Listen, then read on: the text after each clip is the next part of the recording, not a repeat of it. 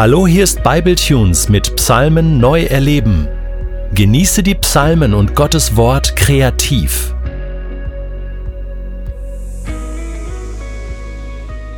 Psalm 17 ist ein mehrdimensionaler Psalm. Verschiedene Dimensionen bilden ein ganzes, sich ergänzendes, so wie unsere erste und zweite und dritte Dimension erst den ganzen Raum abbilden kann. Es ist wirklich eindrücklich, wie sich hier in diesem Psalm mehrere Dimensionen melden. Oder anders, mehrere Stimmen kommen zu Wort. Sie reden und singen miteinander. Es ist ein Chor. Jede Stimme hat ihren Anteil und ihre eigene Melodie. Psalm 17 ist wie ein Chorgesang. Lasst uns mal versuchen, die einzelnen Stimmen zu unterscheiden. Und ich lese zunächst mal die Verse 1 bis 11 aus der neuen Genfer Übersetzung. Ein Gebet von David.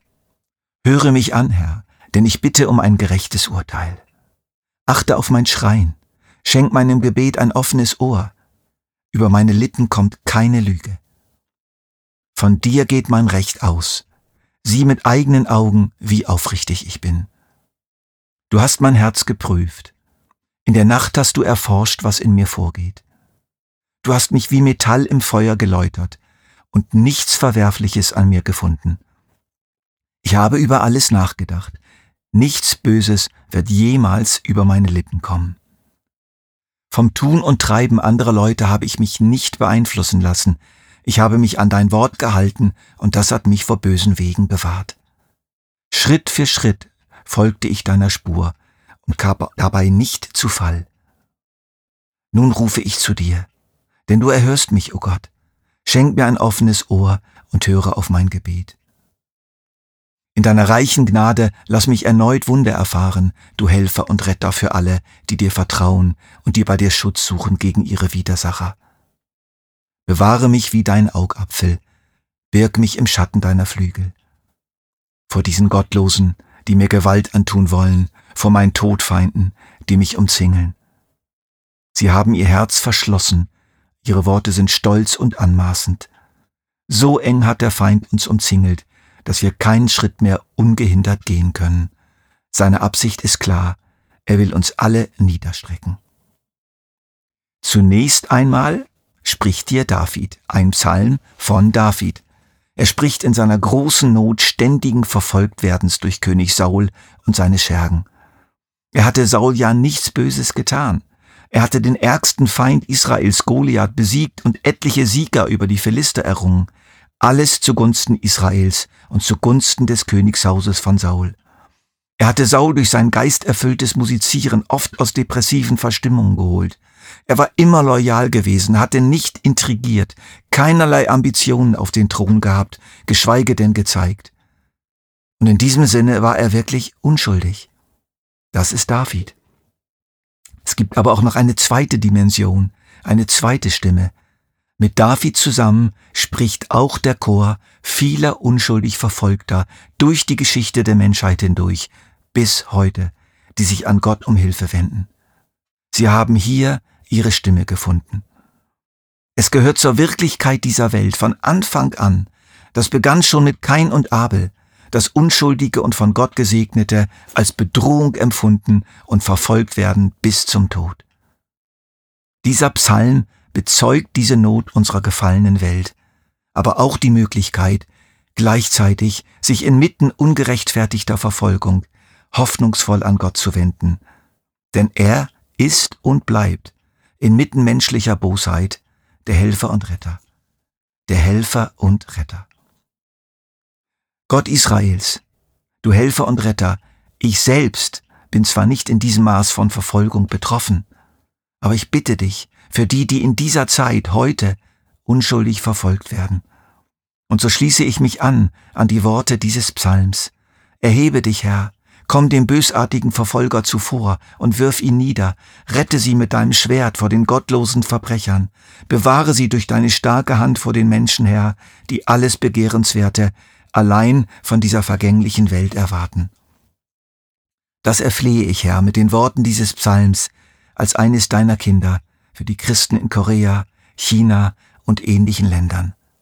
für die investigativen Journalisten, denen es wirklich um die Wahrheit geht und die in großer Gefahr sind, für alle, die sich für soziale Gerechtigkeit einsetzen und dafür von den Reichen und Mächtigen bedroht und abgestraft werden.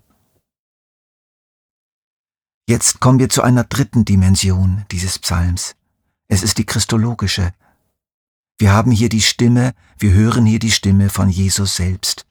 Jesus in seinem unschuldigen, stellvertretenden Leiden betet hier.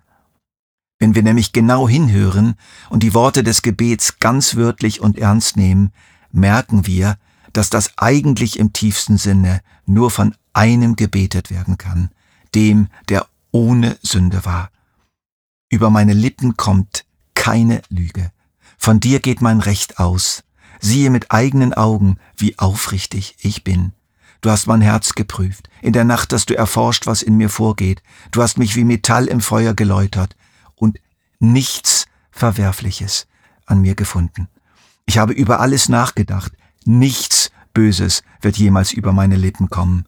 Vom Tun und Treiben anderer Leute habe ich mich nicht beeinflussen lassen. Ich habe mich an dein Wort gehalten und das hat mich vor bösen Wegen bewahrt. Schritt für Schritt folgte ich deiner Spur und kam dabei nicht zu Fall. Seien wir ehrlich, das kann doch wirklich niemand von uns eigentlich beten, außer eben Christus.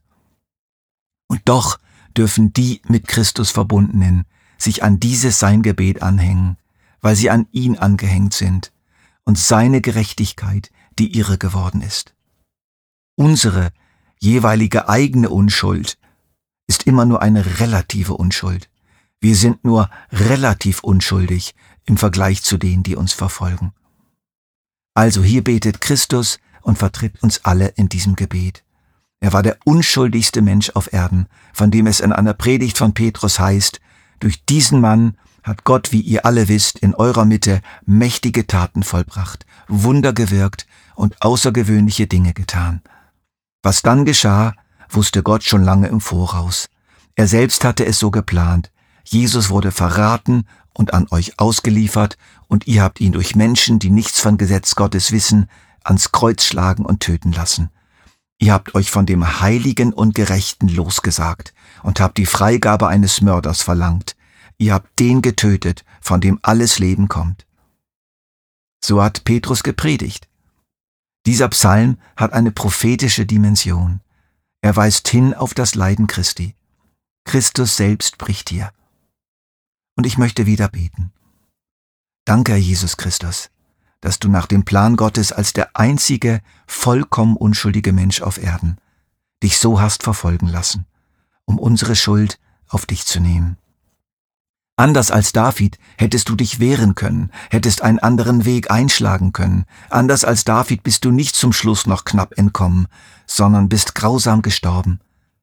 Aber dann wurdest du umso herrlicher und großartiger und dauerhafter gerettet und bist jetzt für uns da als der, der genau weiß, wie das ist, unschuldig verfolgt zu werden.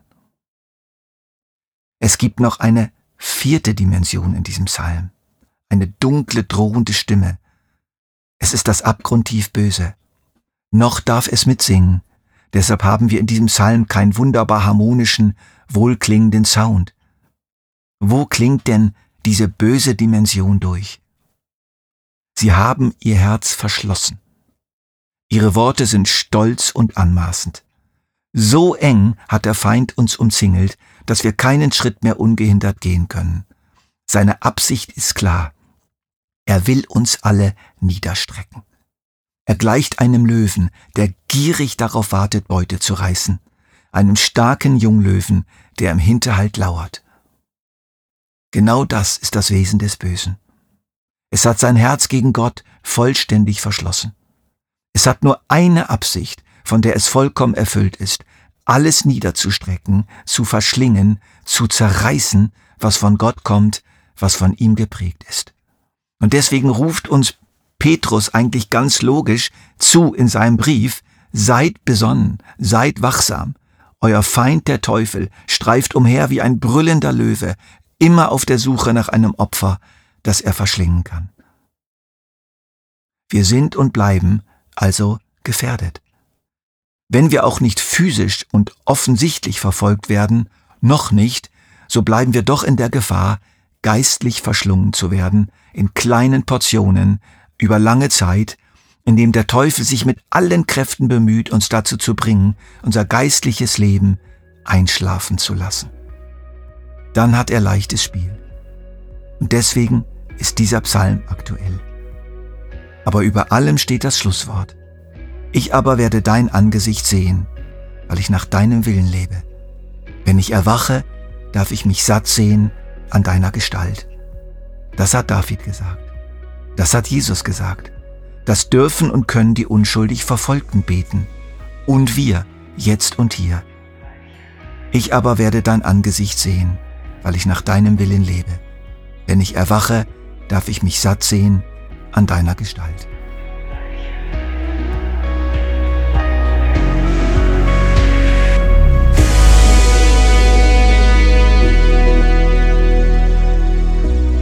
Du möchtest diesen Psalm noch für dich persönlich vertiefen?